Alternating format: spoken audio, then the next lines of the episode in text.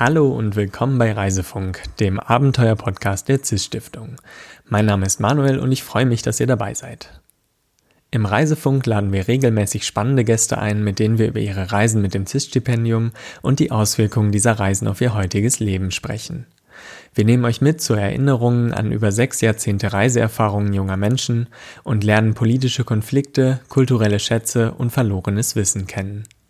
Heute gibt es allerdings eine etwas andere Ausgabe von Reisefunk. Ihr werdet nämlich gleich den Podcast hören, den ich 2018 als Reisebericht zu meiner eigenen CIS-Reise produziert habe. Bei CIS gibt es schon seit einigen Jahren die Möglichkeit, anstelle eines geschriebenen Reiseberichts eine alternative Darstellungsform wie einen Podcast, einen Film, ein Fotobuch oder andere kreative Werkstücke einzureichen. Ich habe mich damals für den Podcast entschieden und bin mit meinem Mikrofon im Gepäck durch Südengland gereist, um mir die Transition Towns Bewegung anzusehen. Das ist eine Bewegung, die weltweit in vielen Städten und Gemeinden Projekte für eine nachhaltige und relokalisierte Wirtschaft ins Leben ruft. Auf meiner Reise habe ich mir einige dieser Projekte angesehen und Interviews mit Menschen geführt, die sich dort engagieren. Zuletzt noch eine kurze Vorwarnung. Ich habe den Podcast zwar auf Deutsch moderiert, aber die Interviews sind auf Englisch. Viel Spaß beim Zuhören.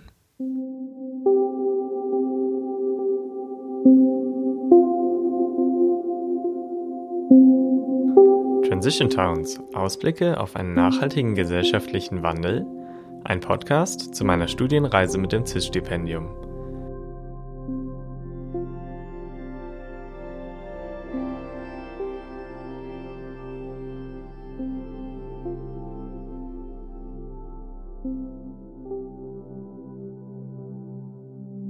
Klimawandel, Verschmutzung, Umweltschutz – Drei Begriffe, die uns in der Zeit, in der wir leben, fast an jeder Ecke begegnen, und wir alle haben verschiedene Assoziationen und Beziehungen dazu.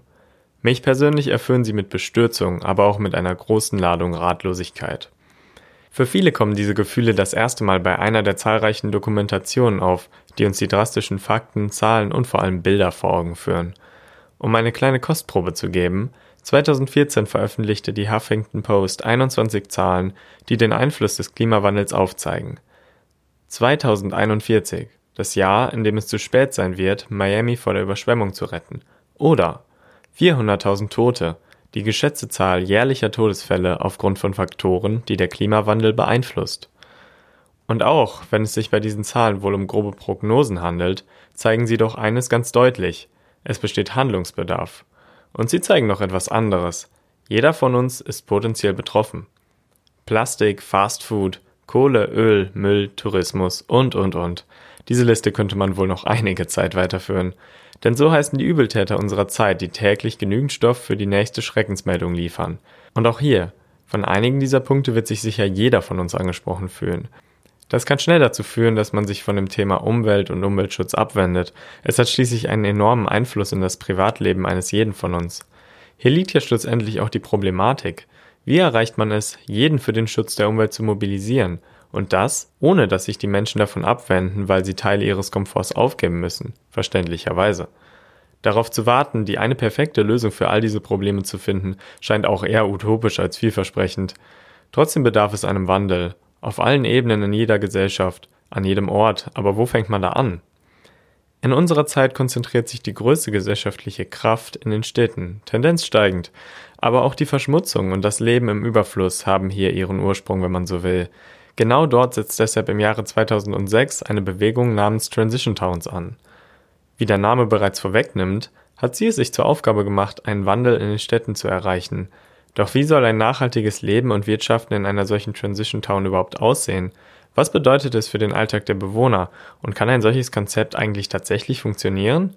Über diese Fragen, mögliche Antworten darauf und meinen Eindruck von den Transition Towns spreche ich in diesem Podcast.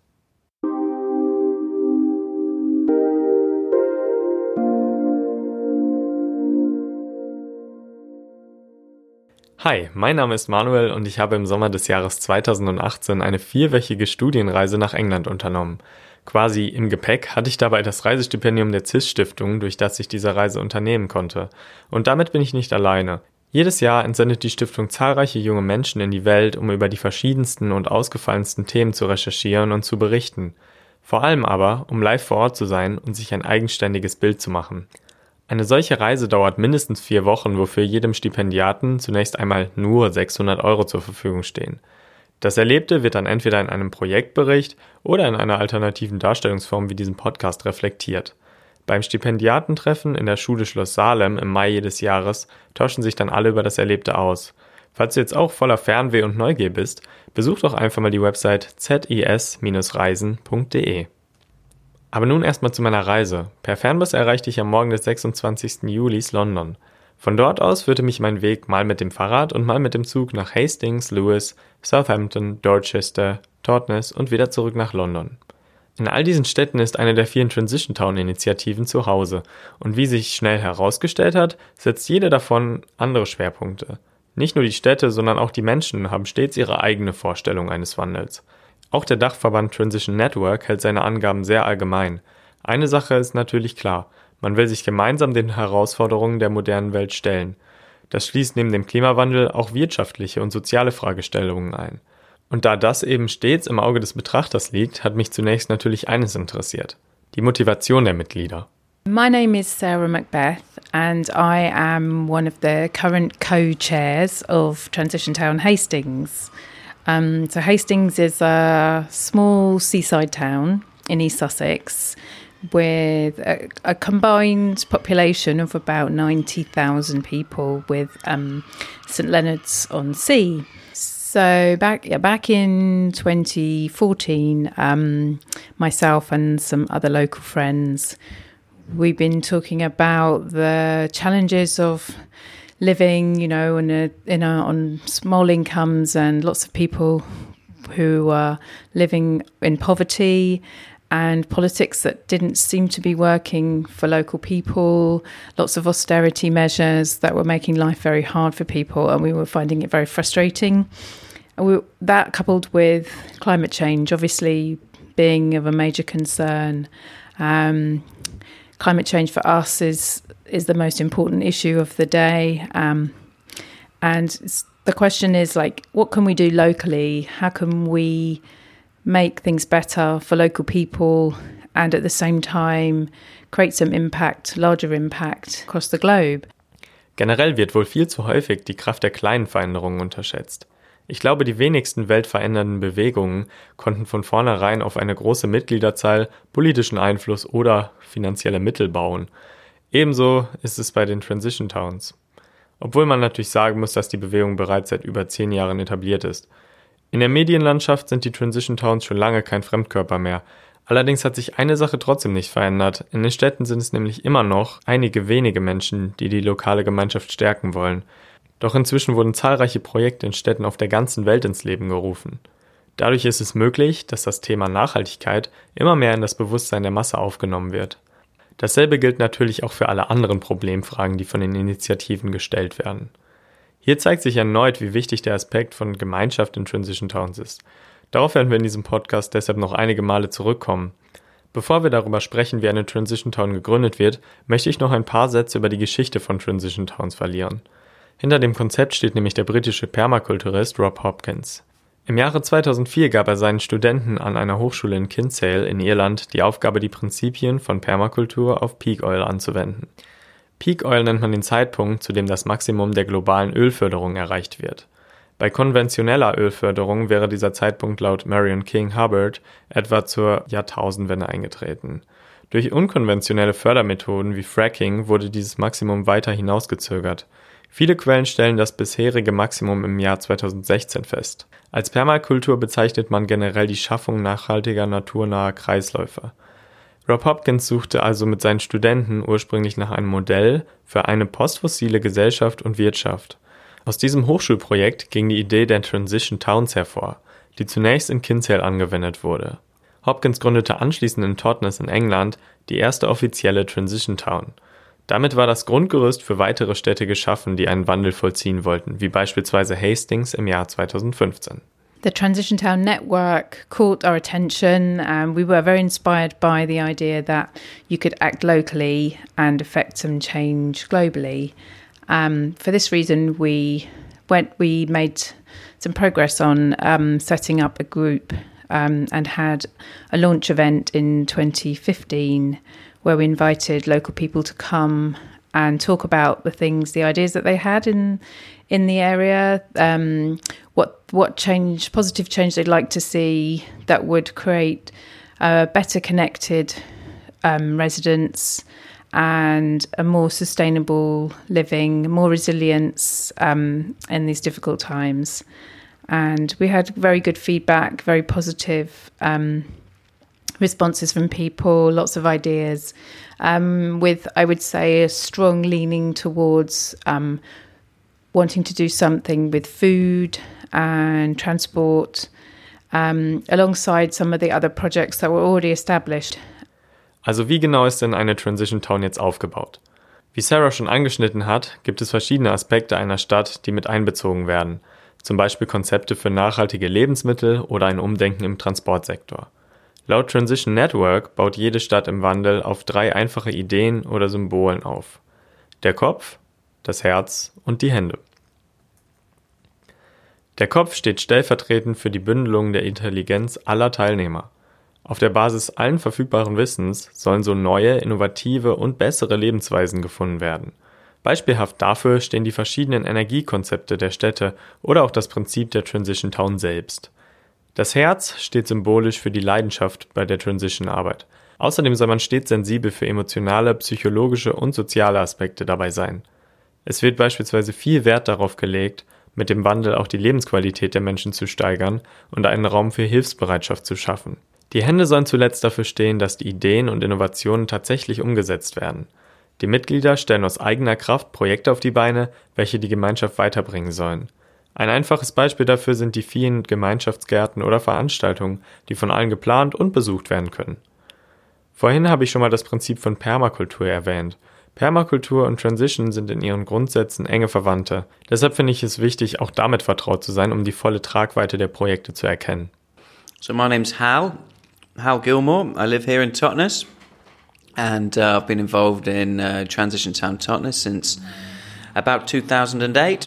So, um, transition is uh, founded on some sort of ethics that come from permaculture, fair share, earth care, people care.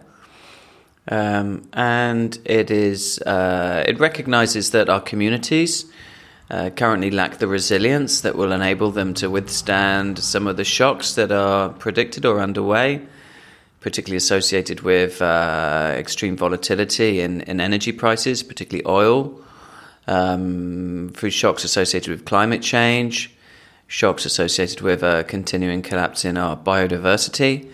It sort of recognizes all these things will present severe challenges to, to us. And the sort of physical practical economic case or process of doing that, if you like, is localization. So it's about um, uh, how uh, citizens in a community can lead a process by which we bring things back to a local level as much as is appropriate to do so. So that wouldn't be everything, but it's about looking at your town, the strengths of your town, um, what your town or community uh, can do or does well, and uh, how do we st start there by strengthening around there. Die Ziele des Wandels sind nun also schon mal abgesteckt. Das Zeitalter der fossilen Brennstoffe soll beendet werden. Die Wirtschaft und Gesellschaft soll sich nach neuen Methoden umschauen und ihr Handeln zurück auf eine lokale Ebene bringen. Ein Bereich, dem man dabei gezwungenermaßen besonders Aufmerksamkeit schenken muss, ist der Energiesektor. Denn hier sind die meisten westlichen Länder immer noch maßgeblich von fossilen Brennstoffen abhängig. Außerdem sind die Stromnetze in der Regel zentralisiert Zudem finden sich im besten Fall nur einige wenige, die ihren Energiebedarf mit Photovoltaikanlagen oder ähnlichem lokal abdecken. Hier ist also noch eindeutig Verbesserungsbedarf. In diesem Rahmen möchte ich gerne zwei Energieprojekte vorstellen, auf die ich an meinen ersten beiden Reisezielen gestoßen bin. Hello, uh, I'm Nick Grouse and I'm the Technical Director of Avesco, which was set up by Transition Town Lewis uh, to try and promote renewable energy and reduce the carbon footprint of the local area. And we are strongly uh, committed to local action and community finance for these systems. We are set up as a company and we have so far installed seven local uh, renewable energy systems they have all so far been photovoltaic systems, though we are interested in other ones. And we have looked into wind and water generation We have set up a number of schemes. Uh, several of them are on local schools. We fa- favour local schools and also local businesses. Um, and we also do a lot of educational work trying to convince the local children and any adults uh, of the necessity for installing renewable energy and the benefits of community action for them. Das Büro von Ovesco befindet sich in einem unauffälligen Gebäude in Lewis. Hier sind auch einige andere lokale Projekte und Firmen in Community-Büros ansässig. Ein solches Konzept finde ich in beinahe jeder Transition Town und nicht selten arbeiten auch die Transition-Initiativen von solchen Büros aus. Im Ovesco-Büro sitzen jedoch nur zwei Leute und es kommt mir ein bisschen so vor, als wäre das Projekt noch in der Startphase. Als mir die beiden dann jedoch die Projekte mit jeweils hohen fünfstelligen Investitionssummen präsentieren, wird deutlich, dass hier schon einiges realisiert wurde. Ovesco ist nämlich keinesfalls nur ein kleines Projekt der Transition Town Lewis, sondern ein eigenständiges Unternehmen mit enormen Erfolgen. Hier versucht man besonders große Gebäude mit Solarpanelen zu versehen, um die Energie lokal und nachhaltig zu produzieren. Gerade öffentliche Gebäude wie Schulen stehen dabei auf dem Plan. Besonders außerhalb der Öffnungszeiten steht hier nämlich viel Energie für die allgemeine Nutzung zur Verfügung, die sonst größtenteils verloren ginge. Aber auch Harvey's Brewery, die traditionsreiche Brauerei der Stadt, nutzt ihre Dachfläche bereits zur Energieproduktion.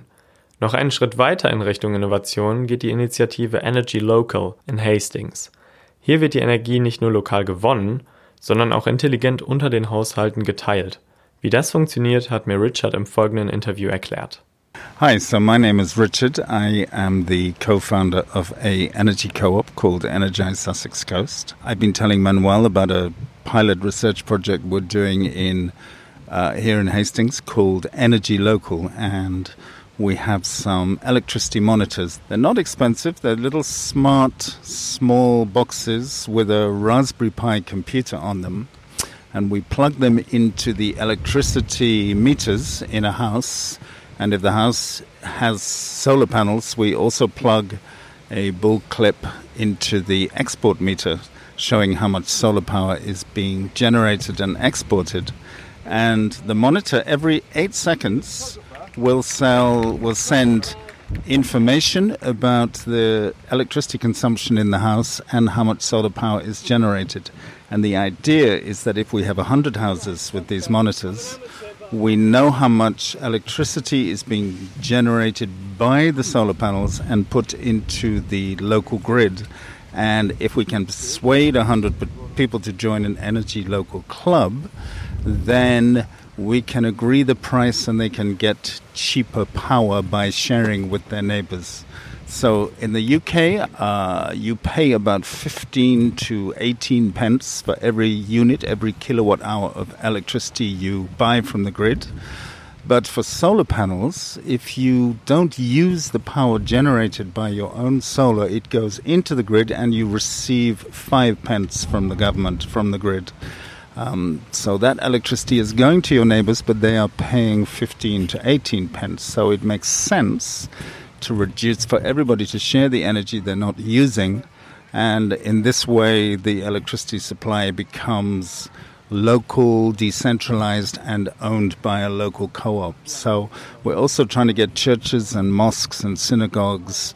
Uh, into this scheme because they have bigger roofs, so we can generate more energy and they can also have electric vehicle charging points. People can start to have carpools.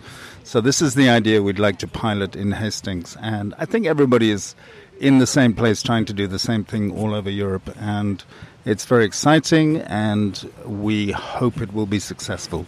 Ich finde es ehrlich gesagt immer wieder erstaunlich, wie einflussreich nachhaltiges Denken und Handeln sein kann.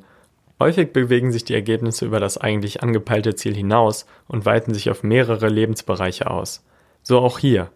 Allein durch die Installation dieser smarten Stromzähler wird nicht nur die Energienutzung und Produktion etwas umweltfreundlicher, sondern gleichzeitig werden noch die Strompreise der teilnehmenden Haushalte reduziert. Gerade in Hastings, wo sich, wie Richard mir sagt, eine der ärmsten sozialen Gegenden im Vereinigten Königreich befindet, kann man nur hoffen, dass solche Projekte Erfolg haben. Gleichzeitig wird dadurch natürlich wieder die Gemeinschaft zusammengeschweißt. Allein durch die Nachbarschaft können schließlich die Strompreise immens reduziert werden. Davon profitiert gleichermaßen der Nachbar mit der Solaranlage wie derjenige, der die überschüssige Energie nutzen kann. Solche Win-Win-Situationen sind essentiell für jedes Projekt der Transition Towns. Ansonsten wären sie ja auch nicht attraktiv genug, um Verhaltensweisen in der breiten Bevölkerung zu verändern. Und gerade das ist im Grunde die entscheidende Marktlücke, wenn man es wirtschaftlich ausdrücken möchte. Denn für gewöhnlich genügt es, eine Angewohnheit bloß ein klein wenig anzupassen oder einen Teil seiner Zeit in die Projekte zu investieren, um von den Vorteilen des Wandels zu profitieren. Das war zumindest mein Eindruck. Ein Beispiel dafür und damit auch unser nächstes Thema sind die vielen Community-Gärten. Hier kann jeder total unkompliziert mitwirken und wird am Ende im wahrsten Sinne mit der Ernte belohnt. Um, my name is Kate Forrester. I am a member of Transition Town Dorchester. I've been part of it since 2010. And that was really when most things started in Transition Town. And the first thing that we got was an orchard. Um, it was a small area of land that was very overgrown. And we cleared that and we planted mostly apple trees on it. Then, on the other side of town, we were given a large field, which we turned into a community farm. As well as that, we have another orchard. And in that orchard, we have geese. We have nine geese, which um, lay eggs in the spring and which we sell to provide the money to feed them for the whole year. So they're completely self sufficient. In that orchard, we also have eight beehives they are good for pollinating all the apple trees, of course, but also they provide us with honey, which we can sell to make some more money for Transition Town. Uh, the bees are really nice because we have learnt about beekeeping through doing it. When I started keeping bees, I had no idea how to do it. So there are about eight or nine people in Dorchester now who know about beekeeping because of our transition town beehives. Um, we were given a large polytunnel by a project, a sustainability project that was working in Dorchester. In our previous farm, we had a big polytunnel and we just cultivated vegetables in it and we shared them out between us. We didn't sell them, but we'd like a different um, pattern in this new polytunnel. We'd like to rent out small areas of raised beds inside the polytunnel to people in the local um, housing estate. But there is also a primary school very nearby who would like to have some area to, to grow um, vegetables for their school meals. But we don't just want it as a money making enterprise, we would like to build community and that's always what our one of our main aims has been is to build community through growing vegetables together and growing things together keeping bees together keeping poultry together. It's to bring people together to learn new things and to understand how how the growing world works. So we're hoping that if people do come and take parts of the polytunnel then we will be able to share knowledge share tools share the watering, all that sort of thing, and have a nice community. Auch hier steht natürlich die Gemeinschaft an erster Stelle. In Dorchester beeindruckt mich besonders das Ausmaß der Felder und Gärten. Mehrere Hektar Land hat das Transition Team in Dorchester zur Verfügung und sticht damit echt aus der Masse der Community-Gärten heraus. Mit einer solchen Fläche ist aber natürlich auch unglaublich viel Arbeit verbunden. Die Tiere müssen versorgt, die Pflanzen gepflegt und das Ergebnis geerntet werden. Außerdem seien die unbewachten Felder immer wieder ein leichtes Ziel für Vandalismus, wie Kate mir erzählt. Um all diese Arbeit zu bewältigen, braucht es eine ganze Menge Helfer, die leider nicht immer alle in der Zahl erscheinen, wie es nötig ist. Trotzdem ist es toll, solche Projekte am Laufen zu halten und dabei zum Beispiel auch Schulen mit ins Boot zu holen, wie hier in Dorchester. Auch in Totnes gibt es mehrere solcher Projekte. Eines davon befindet sich direkt an der belebten Flusspromenade der Stadt. Dort habe ich einen Nachmittag lang mitgeholfen und Sally zum Konzept von Incredible Edible interviewt. Okay, so a project that we have at Transition Town Totnes is called Incredible Edible. It's been going for six years. I've been involved with it about for four years. My name is Sally. Incredible Edible actually didn't originate here in Totnes, but in Yorkshire, where they discovered that there was just bits of plots of land in the village or the town that weren't being used. So they asked the council for permission to grow food, uh, edible food. And so outside the police station, they have grow t- potatoes and things. So we've taken that idea and used it in Totnes, and we have planters down by the river as well as um, in a park and dotted around the town. There's a group of us, of volunteers, that, that, that man it, but uh, at the moment there's a team of four of us that, um, that sort of lead it. And um, we plan once a year to see what we will grow. And we grow a lot of um, salad things in the summer and herbs all year round, as well as vegetables mostly in spring to autumn.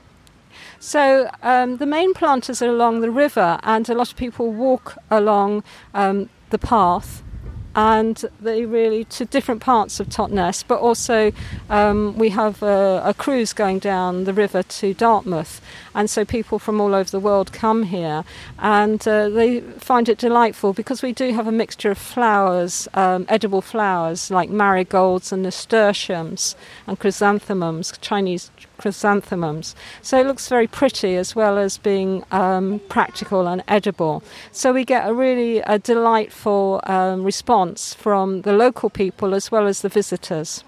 Zusätzlich zum rein praktischen Beitrag zur lokalen und nachhaltigen Lebensmittelproduktion können solche Projekte also auch das Stadtbild aufwerten. Diese Aufwertung gelingt auch dem letzten Food Project, das ich gerne vorstellen möchte. Eines meiner Lieblingsprojekte auf der Reise, muss ich dazu sagen, weil es viele der Aspekte von Transition vereint und vor allem für jeden verfügbar ist. Das Brixton Pound Community Café. Uh, my name's Sean. Uh, I'm the cafe manager here at Brixton Pound. We run a pay what you can community cafe uh, in the heart of Brixton.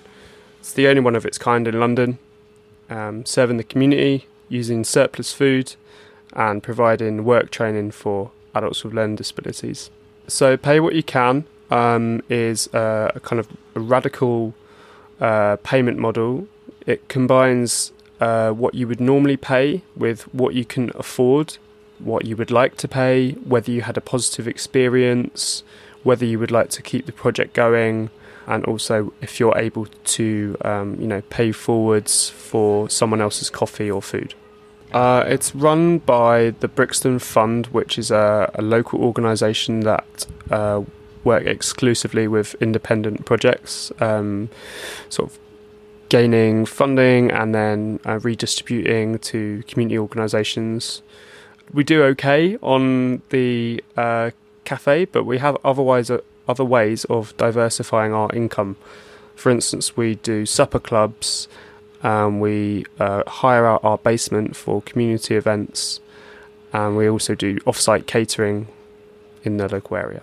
So um, we used to be pay as you feel, um, which I think is a little woolly. So um, I decided to make it fully pay what you can as a more radical statement against the gentrification of uh, the area and uh, the fact that uh, a lot of people who live locally don't have access to some of the other restaurants and cafes. Um, so, trying to create uh, an inclusive space for a range of demographics, um, trying to make people think positively about the way that they interact with each other and um, encourage good behaviour in hospitality, really. Um, the overall, the project is received really well. I think people are um, surprised that it exists. Um, we have lots of people who are can come in and, and make generous donations to us because they're just uh, so shocked and pleased that this sort of uh, space exists. But also, you know, it's it's a shame that we have to exist because of the inequalities in our in our local society. So, for me, transition's not one idea or one project. It's um, a sort of network of, of local projects that um, that meet regularly, that share resources, skills, and ideas.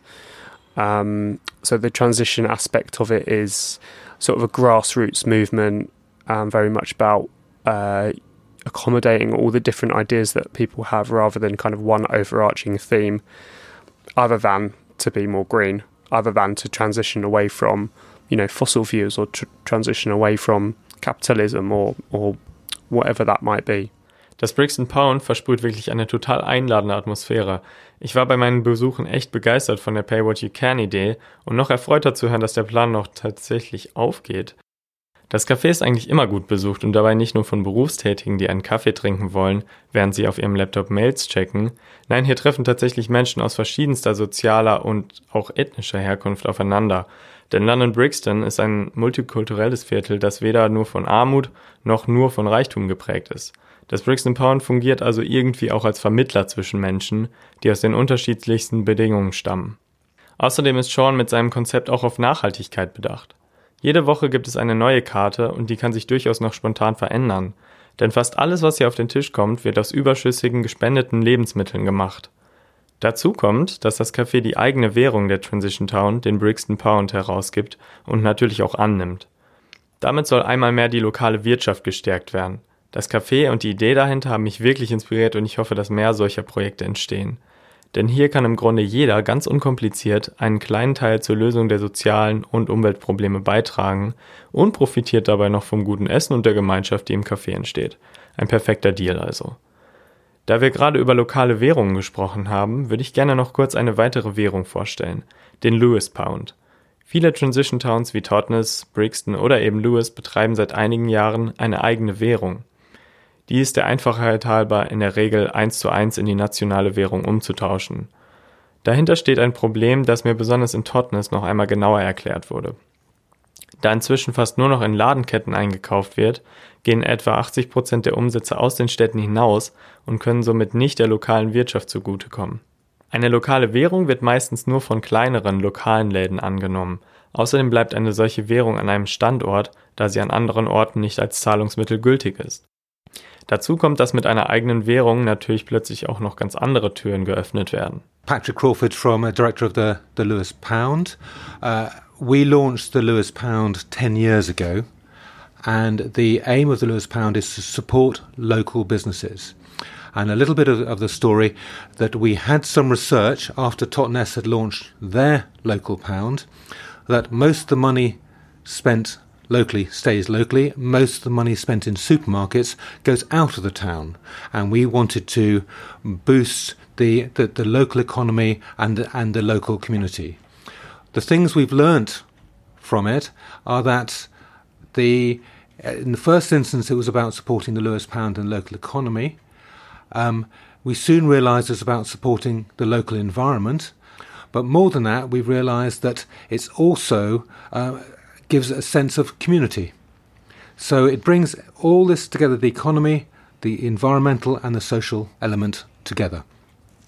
One of the initiatives that we've recently done is um, we received some Lewis pounds which were donated to a good cause, and we we packaged them up and gave out envelopes to people going to a local food bank. So as well as food parcels that they received, they also received an envelope of Lewis pounds just before Christmas. And the feedback we got about giving a sense of agency and respect to these people was huge. One person, for the first time, managed to buy some books from a local bookshop to give to their grandchildren. Another person had a, a bracelet mended in their local jeweller's, and others just went to the local cinema as a, as a treat. So the the feedback for that sense of community was was was huge. Um, and then finally, it is also uh, very useful as a, as a, I'll say a marketing exercise, but also to attract visitors to Lewis. That um, it's we it means that we have good conversations within the local council as well. You asked about drawbacks. One of the drawbacks to the Lewis Pounds is at the moment it's just paper. And most uh, people now, particularly youngsters, use their phones or use cards, and we're still paper backed. Now, we think they're beautifully designed so that they're very collectible um, and, and usable. But our next step is to try and overcome this barrier and have an electronic version as they've got in Bristol. But similarly, we don't want to just link to the, the main high street banks. We want to work with the local credit union, as Bristol has done, because they benefit all the people in the community and trying to be much more inclusive. So, although we've been going 10 years, we feel we've just started on the tip of the iceberg. Auch hier wird wieder deutlich, dass alle Projekte gewissermaßen ineinander greifen. Eine lokale Währung kann also zum Beispiel hilfsbedürftigen Menschen besonders zugutekommen. Hinzu kommt eben, dass einige Städte dadurch attraktiver für Besucher werden, die sich für die lokalen Währungen interessieren. Allerdings muss man darauf auch ein kritisches Auge werfen. Wenn nämlich das lokale Geld als Souvenir aus den Städten hinausgetragen wird, hilft das weder der lokalen Wirtschaft noch der Umwelt und den Menschen vor Ort. Außerdem habe ich auf meiner Reise erfahren, dass die Währungen in einigen Städten nicht wirklich genutzt werden, sondern nur als Vorzeigeprojekt dienen. Die Souvenirproblematik wurde aber zum Beispiel in Brixton ziemlich gut gelöst. Beim Umtausch von britischen Pfund in Brixton Pounds wird einfach kurz gefragt, ob man sie als Souvenir haben möchte.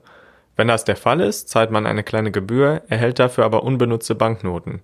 Eine Lösung, mit der alle Beteiligten gut leben können, finde ich. Trotz dieser Problembereiche denke ich, dass eine lokale Währung auf jeden Fall eine tolle Idee ist, um die lokale Wirtschaft zu stärken. Außerdem hatte ich das Gefühl, dass damit der Bezug zum eigenen Umfeld enorm gestärkt wird. Man sieht sich nämlich plötzlich nicht nur nach der nächsten großen Supermarktkette um, sondern schaut auch in kleinere Geschäfte rein und lernt neue Menschen kennen. Meiner Meinung nach ist das auch eine wesentlich spannendere Art einzukaufen. Aber wie steht es denn um diejenigen, die nicht nur die lokale Wirtschaft unterstützen wollen, sondern selbst ein Teil davon werden möchten? Kurzum, wie entstehen Energieprojekte wie Ovesco oder Energy Local und wie können Menschen ihre Ideen in der Transition Town umsetzen? Gerade in Städten wie Totnes, wo Nachhaltigkeit bereits seit vielen Jahren Teil des Alltags ist, gibt es immer mehr Menschen, die ihre eigenen Startups gründen wollen. Wie diese Menschen von der Gemeinschaft unterstützt werden, hat Hal mir im folgenden Interview erklärt. A, question we've had um, is how do we resource people to become more like entrepreneurs if they're going to lead the change they need to be leading their enterprises uh, some people might have never ever run a small business. Some people might not have ever worked for a business at all before, and so that's kind of a big step to take. Uh, so through the Reconomy project, we are about um, supporting or providing a network through which support is available. So one example is an event we do every year. It's called uh, the Community of Dragons, is originally called Green Dragon's Den. It's a, it's an idea we blatantly robbed from television, where aspirational entrepreneurs pitched their business idea to uh, accomplished, wealthy, well-connected entrepreneurs, um, asking for their investment and their help. So we turned it around a little bit. Instead of having these well-known wealthy entrepreneurs, we have the whole community as a community of uh, dragons. And so people pitch their business idea to the community and they ask for all sorts of investment. Yes, financial, but not only financial. They're looking for help. Uh, they're looking for ideas. They're looking for customers. They're looking for somewhere they can store stuff while they're getting things together. Uh, they might be looking for a place to work, and so uh, we really encourage a sort of gift economy basis where people pledge their investment, um, loans, uh, offers of help. So we, we really encourage that. We call it community supported entrepreneurship, by which a community can really rally behind uh, uh, someone wanting to start something off. So that's the sort of, sort of culture we, we like to put around um, people. Ich denke, das ist noch einmal der ideale Zeitpunkt, um festzuhalten, was für einen enormen Einfluss Menschen haben können, wenn sie zusammenarbeiten. Das muss man jetzt auch gar nicht gezwungenermaßen im Kontext von Transition sehen, denn nicht jedes nachhaltige Projekt in den Transition Towns hat auch direkt mit ihnen zu tun. Viele Projekte existieren sogar schon weitaus länger als die Transition Town. Deshalb kann es dort auch gelegentlich zu Missverständnissen kommen, wenn alle nachhaltigen Bemühungen in einer Stadt gewissermaßen mit Transition über einen Kamm geschoren werden. Das kann ich gut nachvollziehen. Aus diesem Grunde wählen die Vertreter der Bewegung ihre Worte nämlich auch eher vorsichtig. Denn gerade im Kontext von Nachhaltigkeit kommt es auf Zusammenarbeit und nicht auf Rivalität an. Alle Projekte haben ihre Daseinsberechtigung und so werden sie auch anerkannt, ganz egal ob sie der Bewegung angehören, von ihr inspiriert sind oder vollkommen unabhängig davon agieren. Ein Beispiel für ein solches Projekt ist das sogenannte Hastings Bike Lab. Die Idee dahinter ist, jedem, der nicht über die finanziellen Mittel verfügt, sich ein Fahrrad zu kaufen, eines zusammenzubauen. Außerdem werden den Besuchern gleichzeitig die Fähigkeiten vermittelt, um ihr Fahrrad selbst reparieren zu können und somit sehr günstig und umweltfreundlich unterwegs zu sein. Um, I'm Matt, uh, and we're here in the Hastings Bike Lab, uh, which is a community bike workshop where we teach people to fix bikes, uh, share skills, and try and reuse as many bikes that might end up in landfill as possible. Uh, hi, my name's Andy. I also work at the Bike Lab and also got a bike workshop. Um, and yeah, we volunteer here to keep as many people cycling as possible. um, people who haven't got access to money or bikes or the skills to do it themselves. They can come down and learn. Yeah, I mean, the whole idea is really to empower people to feel that they can fix their own bike. You know, so the this is not somewhere you come and expect your bike to be fixed for you. But the general idea is you're paying attention, and if you can and you want to, you get involved and learn your own skills. And it's an empowering thing, and it makes people feel good about themselves. There's this sunk energy in all of this stuff that's around us. You know, we've got hundreds of bike frames, hundreds of manufactured components. All of that had to come out of the ground at some point. We burnt a lot of oil to, you know, dig aluminium ore out of the ground or bauxite or whatever. Then we had to put it through a foundry. That whole chain of things, the history of things that, are is, that, that there is in, in this room is immense. You know, there's an immense amount of energy bound up and that's something that can't be, as we know, remade or destroyed.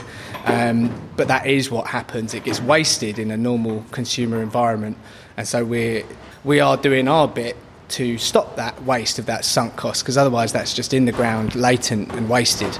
Uh, whereas here we, we get the chance to reuse things again and give things a second life. What matt's talking about is called embodied energy. Sorry. Sunk energies. Embodied energy is the standard term. That, there we go. Kurz nach diesem Interview sprang plötzlich Lucky vors Mikrofon. Er hat das Bike Lab vor kurzem für sich entdeckt und ist total begeistert. Da ich leider nur kurz in den Genuss des Projekts kommen konnte, überlasse ich in diesem Fall gerne ihm das Wort. Ich denke, er hat den Einfluss des Bike Labs nämlich sehr gut zusammengefasst. Uh, my name's Lecky. Um, I'm a, well, a user of the Labyrinth down in Hastings. Uh, and I've been using it for about a month now, and I, I managed to build a bike completely from here, that, where all the parts came from here. It's, it's awesome to see that amount of bikes on the road these days, because uh, I think it was uh, this year in this country alone, it was five million bikes were sold, push bikes. So it's definitely on the increase, and um, you know, that, that, makes my heart uh, uh, very joyful indeed. But it also gives us more options for cycling around the coast, etc. The, the cycle paths have got better.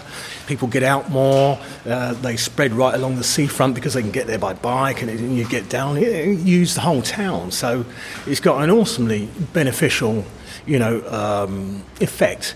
Uh, and I'm just glad to be a part of that. Bevor ich noch einmal auf ein paar generelle Eindrücke meiner Recherchen zu sprechen komme, möchte ich noch ein Projekt vorstellen, dessen Ausmaß wirklich enorm werden könnte.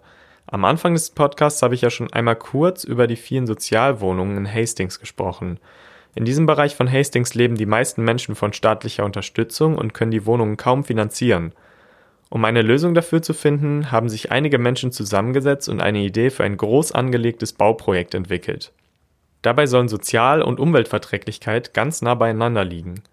Mehr zu dieser wirklich beeindruckenden Idee hat mir Aaron erklärt. Er bewohnt das Bauland mit seiner Familie und hat mir ein Interview über alle interessanten Aspekte des Bauvorhabens gegeben. My name's Aaron. I'm 44 and uh, I've been a traveller in England for 20 years and at the moment I'm staying in my converted lorry that I've lived in in this one for 10 years with my children. My partner's lorry with me as well. And uh, we're living on a bit of land in Hastings in a place called Ore Valley on what used to be a power station that was then derelict and then it was it was demolished and then the land has stood still and unused for 30 years despite there being a large housing need for locals in this area. I'm not from this area but I've come along to help the project which has uh, been started by a group called Heart of Hastings that want to build 76 eco-friendly houses, and they're going to be built to be rented out to people on fair rents, which is like um, lower than housing associations. They'll be on more affordable rents. It'll be linked to the average wage in the area rather than to normal housing costs. Yeah, the big thing is though that it's not our land. This land belongs to the council, and we are asking the council to give us the land as a community land trust. And as part of that, they let, let us have this land so far on licenses, six monthly renewable licenses, so that we can investigate the feasibility of building houses here and to make some community inroads and get local people to volunteer here and help do projects here. So like our gardens or our fun days like we've got today. We've got like a fate, village fate fun day sort of thing going on. But it's just all about persuading the council that a community land trust is a responsible enough group. We think we can do it. And then, out of a bit of wasteland that the locals have been promised houses umpteen times, it's really hard to get the locals on board because they've been told so many times they'll build some houses there, they'll build some houses there. But now, at the moment, as it stands, we've got a bit of public area space that locals come and use. People walk around our woodlands, they explore our ponds. If we've got any luck, the council will give us the land, and you'll see the starts of 76 environmentally friendly houses for locals in Hastings. Natürlich gibt es immer wieder bürokratische Barrieren, über die einige der Projekte stolpern, gerade wenn sie so groß angelegt sind wie dieses Bauvorhaben. Aber am wichtigsten ist es dabei immer weiter in großen Maßstäben zu denken und gleichzeitig die kleinen Erfolge wie die erste Erdbeernte im Community Garten zu feiern. Denn gerade wenn die Erfolge des nachhaltigen Wandels nur in den Köpfen stattfinden, kann das ganz schnell zu einem bleibenden Frust führen. Und ich sage dabei bewusst nur, denn der Wandel muss schließlich auch in den Köpfen stattfinden. Wenn wir uns aber einmal an die drei Grundsätze der Bewegung erinnern, Kopf, Herz und Hände, dann zeigt sich, dass gute Ideen und ein starker Wille leider relativ wirkungslos sind, wenn man all das nicht in die Tat umsetzt. Was einer Transition Town passieren kann, wenn man zu viel Zeit auf einer gedanklichen Ebene verbringt, hat mir Liz aus Southampton erklärt. Oh, hi, I'm Liz Batten, um, and I'm a member of Transition Southampton. I've been a member since it began in, I think, late 2008, um, and it came together as um, an idea from various green groups in the city, like Greenpeace and the Green Party and Friends of the Earth, and various other people um, who felt that the time had come to do things differently, to not just be waving banners and shouting, but to be really truly engaging with the community and getting everybody thinking and involved in what they can do for sustainability. And um, and we engaged in a lot of research at that time. And we, I think for years we, we just spent a lot of time in a headspace rather than a community space. It seemed after a while that we were suffering from burnout, and the reason was we weren't doing the full transition job of head and hands and heart. And just at that time, someone arrived back in the UK called Claire Diaper, who'd been a member of um, Transition in Australia for some years, and she brought a whole new way of thinking with her. And that new way of working was really about um, how do you get connected with everybody in the city that's all thinking along the same lines. And she started off with doing mapping exercises with groups of us and plotting where everyone was in the city and who was doing what. And it emerged there was already a huge amount going on, but nobody actually knew about it. We couldn't possibly do everything that needed to be done because the doers had to be the people out there in the community already running groups and all ways of having conversations between each other.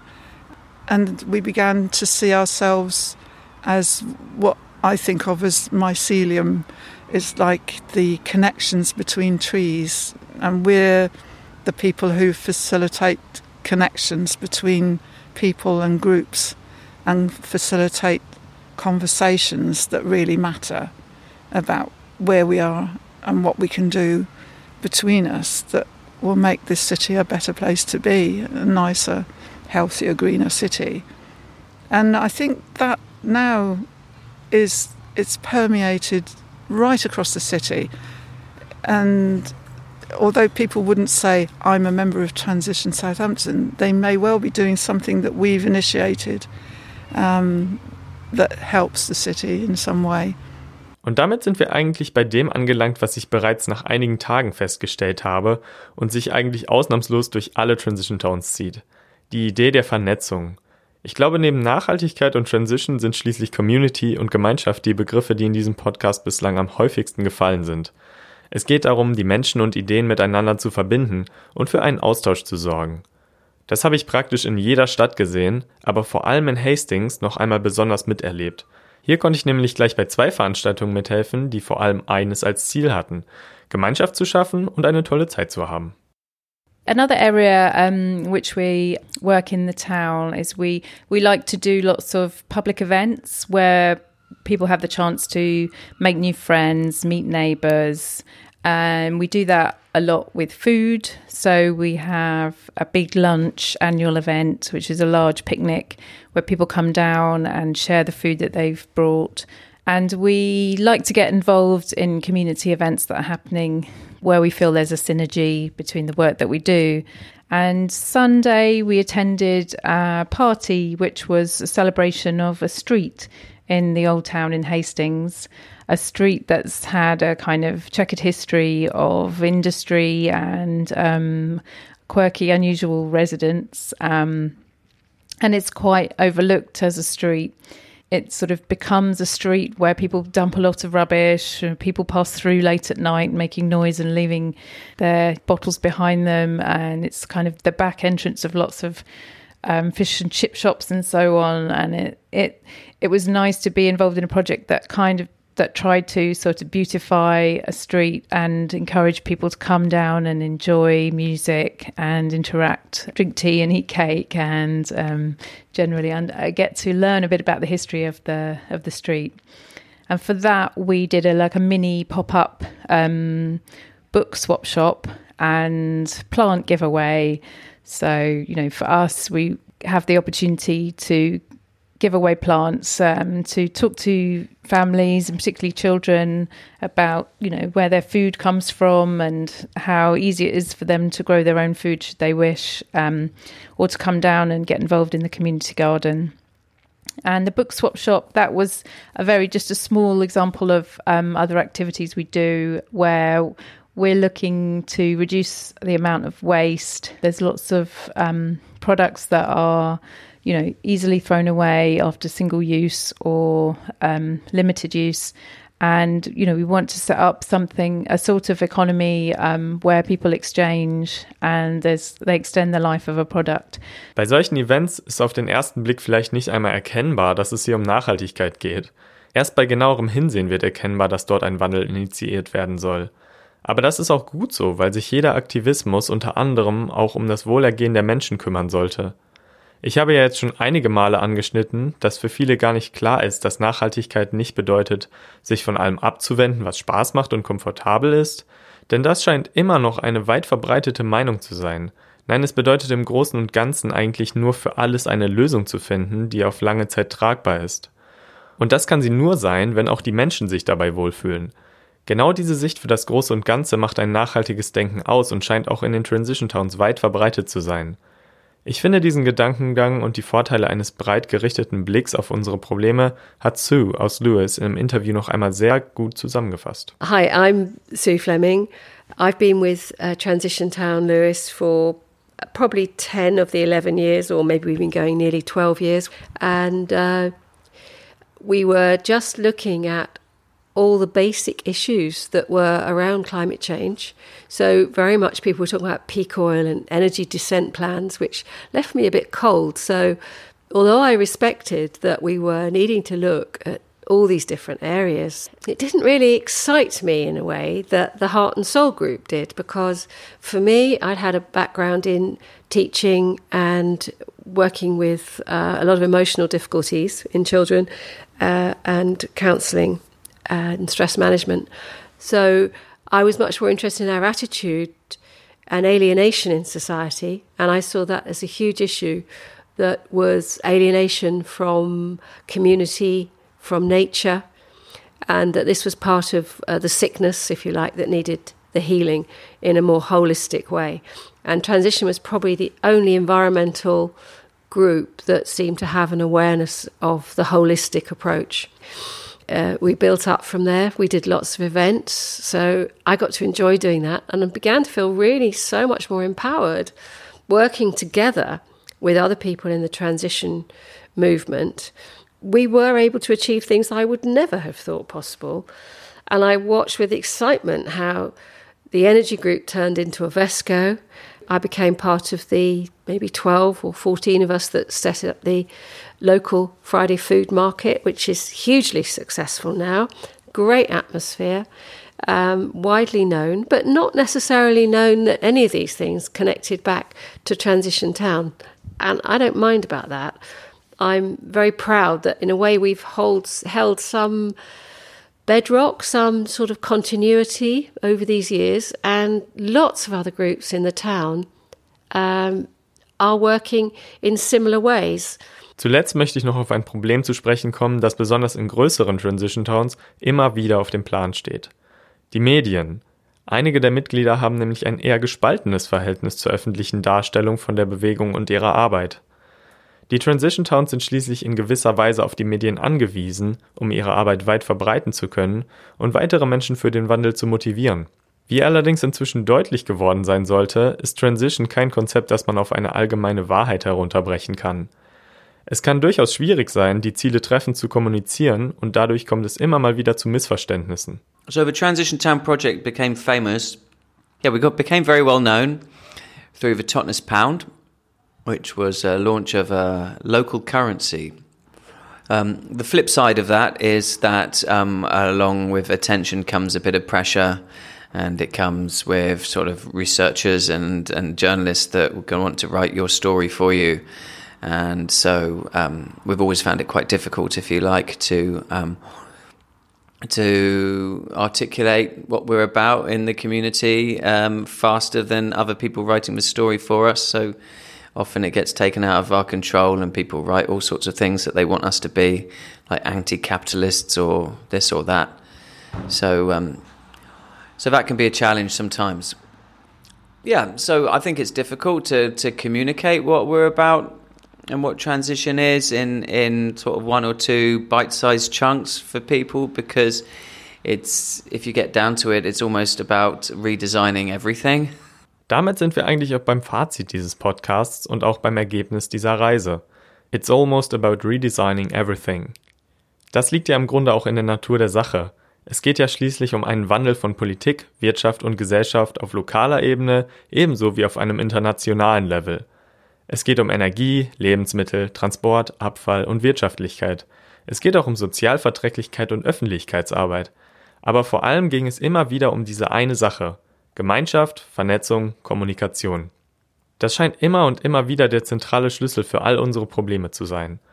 Und wenn ich jetzt abschließend noch einmal auf den Punkt bringen sollte, was Transition eigentlich bedeutet, auch wenn wir ja schon festgestellt haben, dass das eigentlich gar nicht so richtig geht, dann wäre das auch genau das, Vernetzung. Ich glaube nicht, dass die Transition Towns allein unsere Welt retten können. Das ist aber auch gar nicht ihr Anspruch. Sie wollen Menschen miteinander in Verbindung setzen und einen Austausch in den wichtigen Lebensbereichen erzeugen. Menschen, die eine gute Idee haben, sollen die Chance erhalten, sie mit anderen ähnlich Denkenden umzusetzen. Dabei wird aber niemand auf das Konzept von Transition Towns festgenagelt. Das ist eigentlich eher ein Weg, nachhaltigen Vorstellungen einen Namen zu geben. Anfangs habe ich ja die Frage gestellt, ob ein solches Konzept tatsächlich funktionieren kann. Ja, das geht. Und ich könnte so oft Zeuge davon sein, dass dieser Podcast letztendlich nur ein Drittel des Interviewmaterials enthält, das ich gesammelt habe. Es gibt aber ein paar Voraussetzungen dafür, dass der Wandel funktioniert. An vorderster Stelle stehen dabei für mich noch einmal die drei Grundsätze. Auch wenn Nachhaltigkeit in der Regel im Kopf beginnt, dürfen die beiden anderen Bereiche niemals unterschätzt werden. Ich glaube, keine Transition Town darf an sich und ihre Mitglieder den Anspruch stellen, alles perfekt zu machen oder das ideale Gesellschaftskonzept zu konstruieren. Das hat mit hoher Wahrscheinlichkeit schon irgendein großer Philosoph in den letzten drei Jahrtausenden mit relativ geringem Erfolg versucht. Wer in einer Transition Town mitwirken möchte, der sollte von Anfang an verstehen, dass jedes Umdenken Zeit und vor allem Menschen benötigt. In keiner der Städte, die ich besucht habe, hat die Bewegung auf eigene Faust mit wenigen Menschen eine ganze Stadt verändert. Transition Towns kann man eigentlich mehr als Katalysatoren begreifen, die das Interesse für Nachhaltigkeit in Menschen wecken, bündeln und daraus Ergebnisse herstellen und verbreiten. Das klingt jetzt vielleicht ein wenig wie ein Kompromiss oder eine Einschränkung, aber ich denke, das genaue Gegenteil ist der Fall. Dieses Interesse braucht schlussendlich nichts dringender als eine Stimme und eine Umgebung, in der es umgesetzt werden kann. Für mich persönlich haben Transition Towns genau das erreicht, wofür sie geschaffen wurden – auf meiner Reise haben sie mich genauso sehr mit Inspiration erfüllt wie ich sie. Das klingt jetzt etwas kryptisch, deshalb erkläre ich das kurz. Jedes der Projekte und jede der Begegnungen auf meiner Reise haben mir das Gefühl gegeben, dass tatsächlich eine Veränderung auf dem Weg ist. Die erdrückende Realität des Klimawandels und der Probleme in der Welt schien zwar immer noch erdrückend, aber sie wirkten zunehmend beeinflussbar. Und vor allem hatte ich nicht mehr das Gefühl, damit alleingelassen zu sein. Gleichzeitig konnte auch ich zu meiner Überraschung vielerorts ein Gefühl in den Menschen erwecken. Das Gefühl, gehört zu werden und mit ihrer Arbeit Erfolg zu haben. Allein für diesen Erfolg würde ich die Transition Town Bewegung schon als erfolgreich und sinnvoll bezeichnen. Natürlich stellvertretend für alle Orte, Situationen und Institutionen, wo Menschen zusammenkommen, um gemeinsam auf Nachhaltigkeit, Frieden und Fortschritt hinzuarbeiten. Mit diesen Worten und einem letzten Interviewausschnitt, der mich sehr berührt hat und meine Worte perfekt ergänzt, schließe ich damit den Podcast ab. Vielen Dank fürs Zuhören. In Zuversicht auf eine Zukunft voll von nachhaltigem Ideenreichtum, Inspiration und auf dass all das seinen Weg in die Realität findet.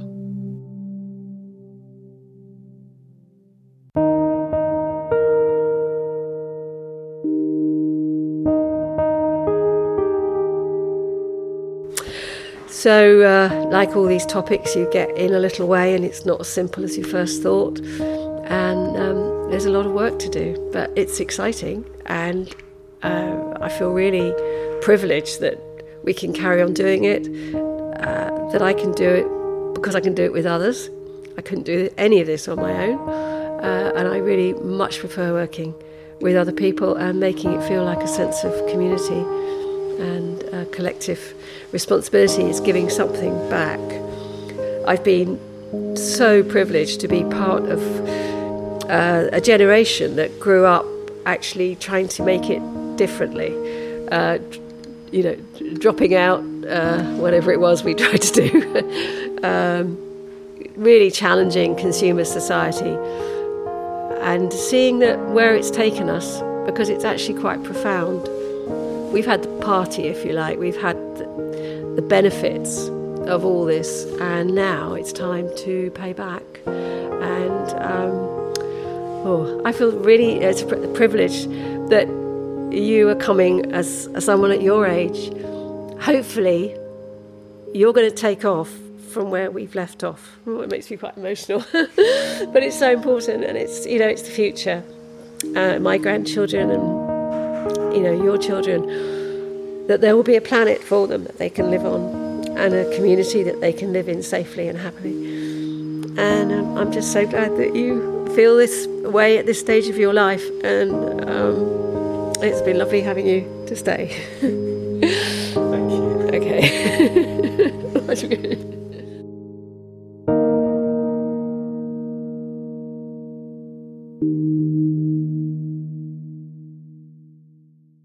Da die verwendete Musik unter einer Attribution License lizenziert ist, werden im Folgenden die Songs in der Reihenfolge, in der sie im Podcast zu hören sind, genannt: Lee Rosewere Betrayal ab Minute 0 und ab Minute 59 und 40 Sekunden. Lee Rosewere I Bet You Wonder Why ab Minute 3 und 2 Sekunden. Und zuletzt Chris Zabriskie Cylinder 6 ab Minute 59 und 16 Sekunden.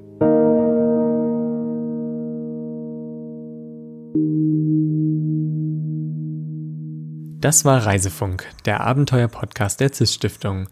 Wir freuen uns wie immer über Lob, Anmerkungen und Kritik an reisefunk.cis-reisen.de. Unter www.cis-reisen.de findet ihr die Kurzberichte vergangener CIS-Reisen, weitere Folgen unseres Reisefunks und wenn ihr zwischen 16 und 20 seid, dann könnt ihr euch online für eure eigene CIS-Reise bewerben. Die Bewerbungsfrist endet jedes Jahr am 15. Februar. Und wenn ihr selbst schon eine CIS-Reise gemacht habt und hier im Podcast davon erzählen möchtet, dann meldet euch natürlich bei uns. Wir freuen uns auf euch. Bis bald.